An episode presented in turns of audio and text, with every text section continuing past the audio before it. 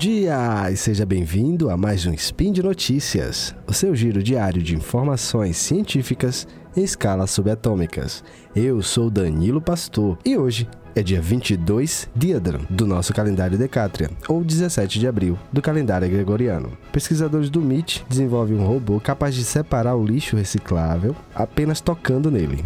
O aplicativo ajuda mulheres a marcar locais com risco de assédio e mais de 540 milhões de dados pessoais de usuários do Facebook ficam expostos em servidores da Amazon.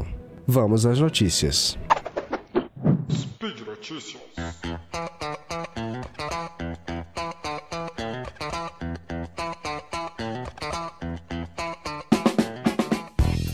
Separar variedades de materiais no lixo reciclável é uma tarefa intensa e cansativa, não é não? Mas a tecnologia também está aí para nos ajudar nessas tarefas. Pois bem, o Rociclo é um sistema robótico capaz de separar automaticamente vários tipos de objetos. Acontece que ele tem vários sensores que podem detectar do que o material é feito apenas apertando ele. Isso é possível porque ele tem um material que é conhecido como auxetics, auxetics, acho que eu estou falando direito aqui, na composição dos dedos dessa máquina. O auxetics possui coeficiente negativo de Poisson, que permite que a sua estrutura se torne espessa perpendicularmente à força aplicada. Os autômatos usam uma nova versão que, além de se esticar, podem se alterar entre rígidos e flexíveis, mesmo quando eles são torcidos. Não há dependência de ele enxergar nada para fazer essa seleção. Eles são capazes de distinguir os materiais que estão tocando apenas tocando nele. O que é metal e o que parece metal, sentindo a, a condutividade dele, por exemplo. A precisão desse robô é de 85% quando o material que ele está tocando está parado em uma esteira e chega a 63% quando o material está em movimento. O projeto ele vem sendo tocado em conjunto aos pesquisadores do MIT nos Estados Unidos e da Universidade de Yale. E ele ainda está nos estágios iniciais de desenvolvimento, mas desde já parece muito promissor, até para ajudar né, na reciclagem, ajudar no meio ambiente e diminuir a quantidade de lixo e o uso dos materiais que a gente usa hoje em dia.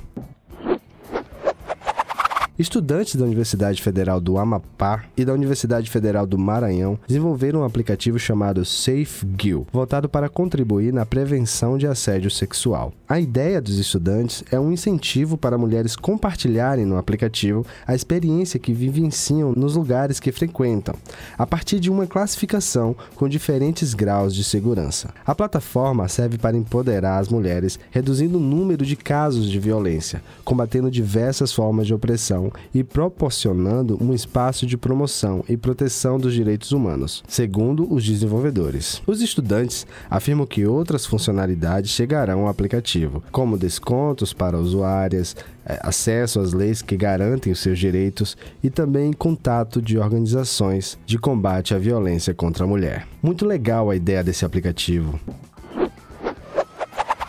O Facebook teve cerca de 540 milhões de dados pessoais dos seus usuários expostos em servidores da Amazon, sem qualquer nenhum tipo de senha para acesso. O vazamento foi revelado pela empresa de cibersegurança UpGuard. A rede social não divulgou o número de usuários atingidos. Os dados requisitados por desenvolvedores de aplicativos para o Facebook continham curtidas, comentários, fotos, músicas, informações sobre amigos, eventos e até reservas de voos e hotéis. A maior parte foi colocada no servidor da Amazon pela empresa mexicana Cultura Criativa, segundo a UpGuard. Os dados sobre os usuários do Facebook se espalharam muito além dos limites, escreveu a empresa de cibersegurança em um comunicado. Estado. O Facebook, também por meio de nota, informou que, após ser avisado, trabalhou com a Amazon para retirar as bases de dados e ressaltou o compromisso de atuar com os desenvolvedores para proteger os dados dos usuários da plataforma. A empresa garante que os dados já estão seguros. Ainda segundo a empresa, os usuários serão informados em caso de mau uso dos dados e o incidente será investigado para descobrir o motivo de as informações terem sido expostas de forma pública, o que é proibido segundo as políticas do Facebook. O novo vazamento de dados é apenas mais um capítulo nos escândalos de privacidade envolvendo a rede social. No ano passado, o fundador do Facebook, Mark Zuckerberg, assumiu no Senado dos Estados Unidos a responsabilidade pelo uso inadequado de informações pela famosa Cambridge Analytica e afirmou que a segurança é uma prioridade na empresa. Não é de hoje que o Facebook vem vacilando no que se diz respeito à privacidade dos seus usuários. Vamos tomar cuidado com o que a gente compartilha com os dados dados que a gente coloca nas redes sociais, porque não é não é a gente que está gerenciando esse dado, fica com eles. Então eles podem fazer o que bem entender.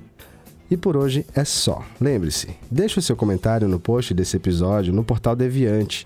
Lá tem os links referente às matérias citadas para você ter mais detalhes sobre cada matéria. É sempre bom receber o seu feedback. Esse projeto só é possível graças ao apoio dos nossos queridos patronos que nos ajudam pelo Patreon, pelo Padrim e pelo PicPay. Eu fico por aqui. Um abraço a todos e até o próximo episódio. Fui!